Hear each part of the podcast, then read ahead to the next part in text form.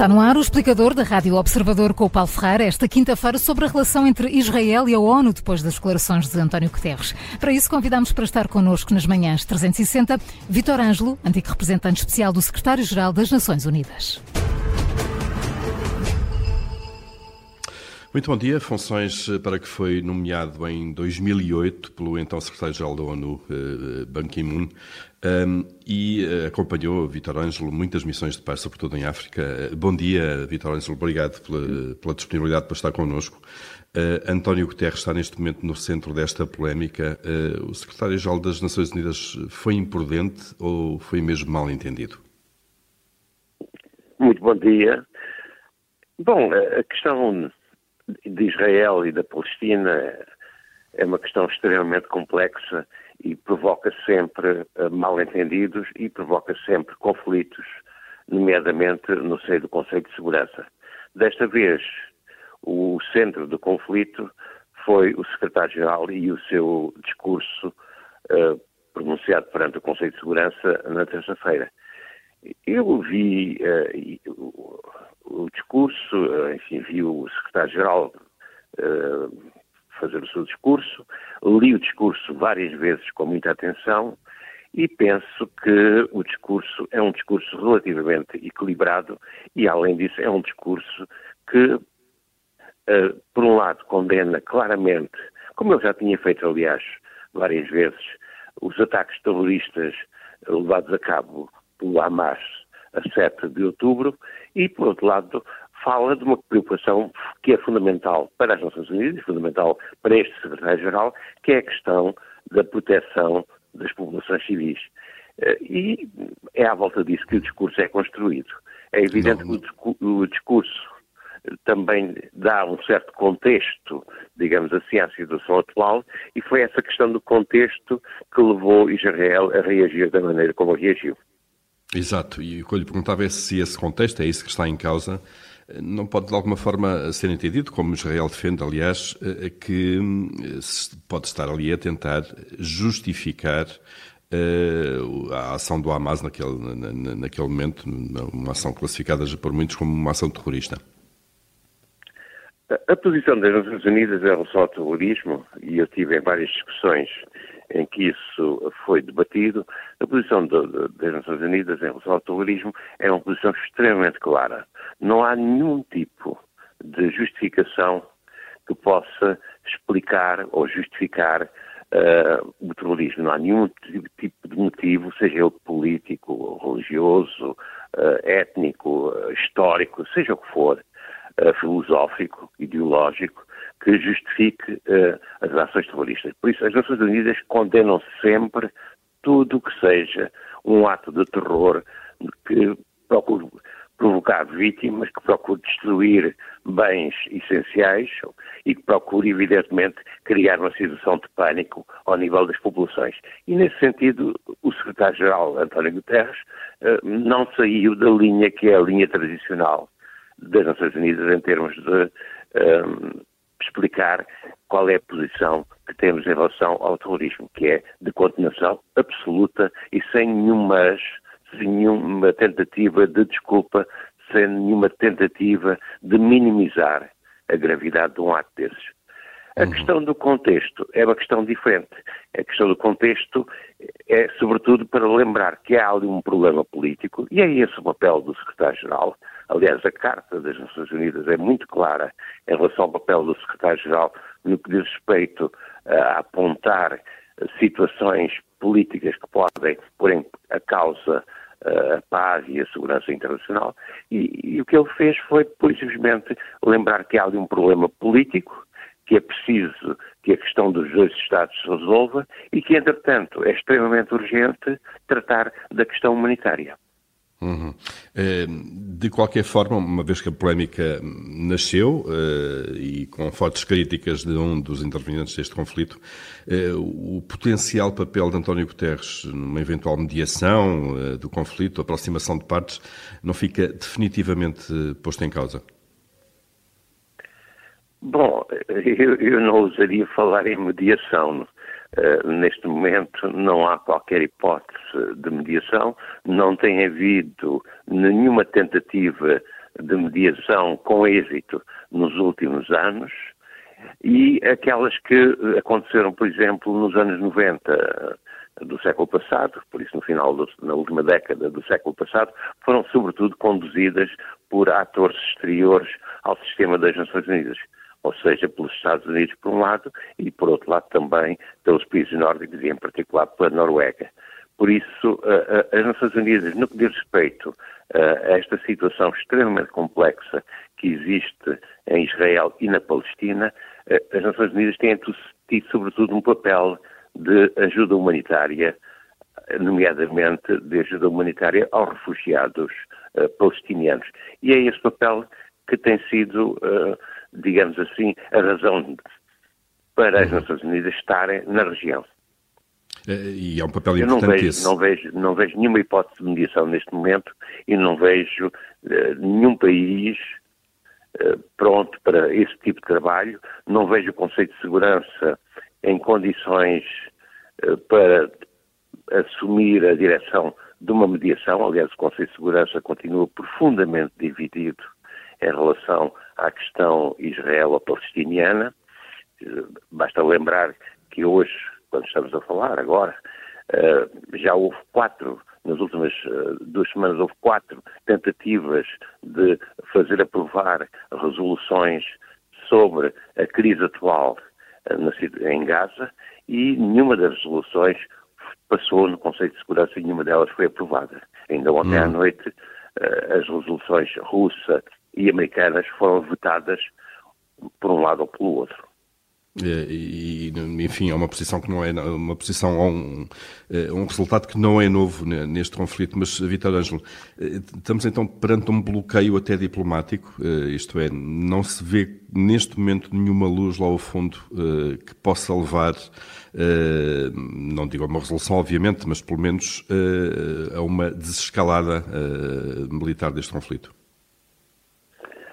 Bom, há que ver isto de, de, de, sob vários ângulos. Do, do ponto de vista uh, humanitário e do ponto de vista da situação atual, é, evidente que tem que haver luz ao, ao, fundo do túnel, ou seja, tem que chegar a uma situação em que as populações eh, de Gaza, por exemplo, tenham acesso a bens essenciais e que, por outro lado, a segurança uh, de Israel seja garantida. Estes são os dois grandes os dois grandes aspectos, além de um terceiro que não pode de maneira nenhuma ser esquecido, até porque politicamente em Israel tem muito peso, que é a questão da libertação dos reféns.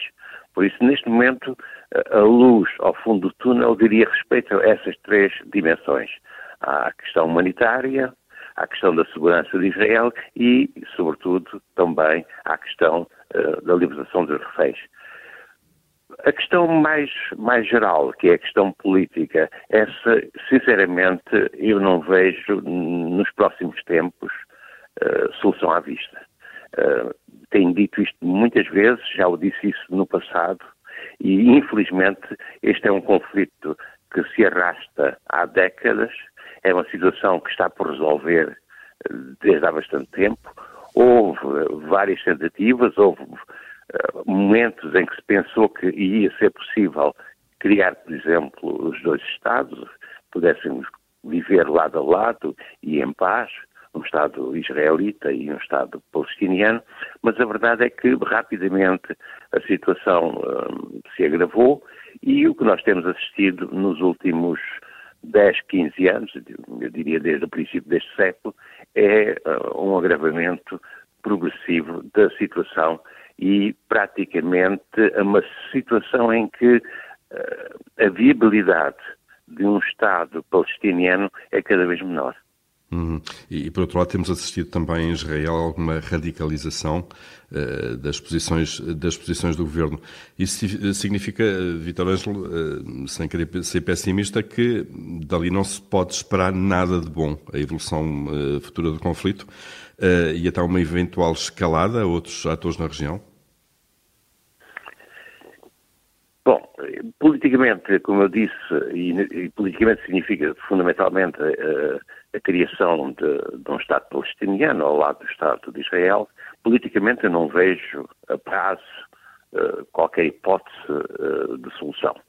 Por outro lado, a outra questão que me levantou, que é a questão do alastramento deste conflito a, a outras partes da região, esse é um perigo que existe e que existe já hoje e que é preciso levar muito a sério. Na realidade, uh, vários países têm chamado a atenção para o facto de que esta situação atual pode rapidamente uh, pegar fogo a países vizinhos, nomeadamente ao Líbano, à Síria e mais tarde envolver outros Estados da região, incluindo o Irão.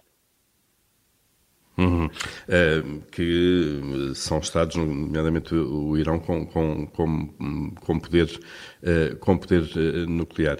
Um, que, que, interesses é que, é que impedem, na, na, sua visão, que interesses é que impedem de facto uh, uma aproximação, aliás, que estão a levar até a uma radicalização de posições, quer de um lado, quer do outro, como disse, uh, estamos longe de momentos em que achamos que poderia haver uma solução política para, para este conflito que dura décadas. Interesses dentro da, da, da, Palestina, dentro da própria comunidade israelita, de atores ou até mesmo dos Estados Unidos, da Rússia, dos das grandes potências, no fundo o Médio Oriente continua a ser um palco onde se joga este xadrez global? Bom, nós estamos a falar de uma região eh, que é muito diversa e a diversidade, neste caso, eh, traz conflito. Eh, uma região que é relativamente pobre em recursos naturais, para além do petróleo, evidentemente, mas isso é sobretudo o caso da Arábia Saudita e dos países do Golfo, que beneficiam dessa da riqueza natural mas fora isso são, são, são, são países muito pobres do ponto de vista dos outros recursos, e nomeadamente do, do, ponto de vista, por exemplo, dos recursos alimentares, da agricultura, etc., com densidades populacionais extremamente elevadas e com grandes rivalidades de vários tipos, incluindo rivalidades identitárias, ou seja, eh, em que as pessoas se identificam eh, pela religião ou pela maneira como interpretam a sua parte da religião e isso, evidentemente, cria uma situação de grande tensão na região. Eu diria que o que domina aquela região, antes de mais e sobretudo, é o medo do outro. Ou seja, os israelitas têm medo dos palestinianos, os palestinianos têm medo dos israelitas e assim sucessivamente. Ou seja, nós temos ali uma situação em que se tem que criar uma situação em que a confiança volte a ser restabelecida na região, em que uh, atores externos à região possam garantir a segurança das diferentes populações. E quem são esses atores, Vitor Ângelo? Eh, quem, quem podem ser esses atores? Fundamentalmente, eu estaria a falar do, dos membros permanentes do Conselho de Segurança e, muito particularmente, uh, dos Estados Unidos uh, e da Rússia e, cada vez mais, da China. Simplesmente, o que nós estamos a verificar é que as contradições entre os Estados Unidos, por um lado, e a China e a Rússia, por outro, são cada vez maiores e isso, evidentemente, tem um impacto negativo na solução de conflitos como este que existe uh, no Médio Oriente. Ou seja, sem ser pessimista, eu penso que nós devemos olhar para o futuro com grande preocupação, porque na realidade nós estamos a entrar numa, num momento histórico em que a possibilidade de um conflito de grandes proporções, quer no Médio Oriente, quer para além do Médio Oriente, essa possibilidade existe.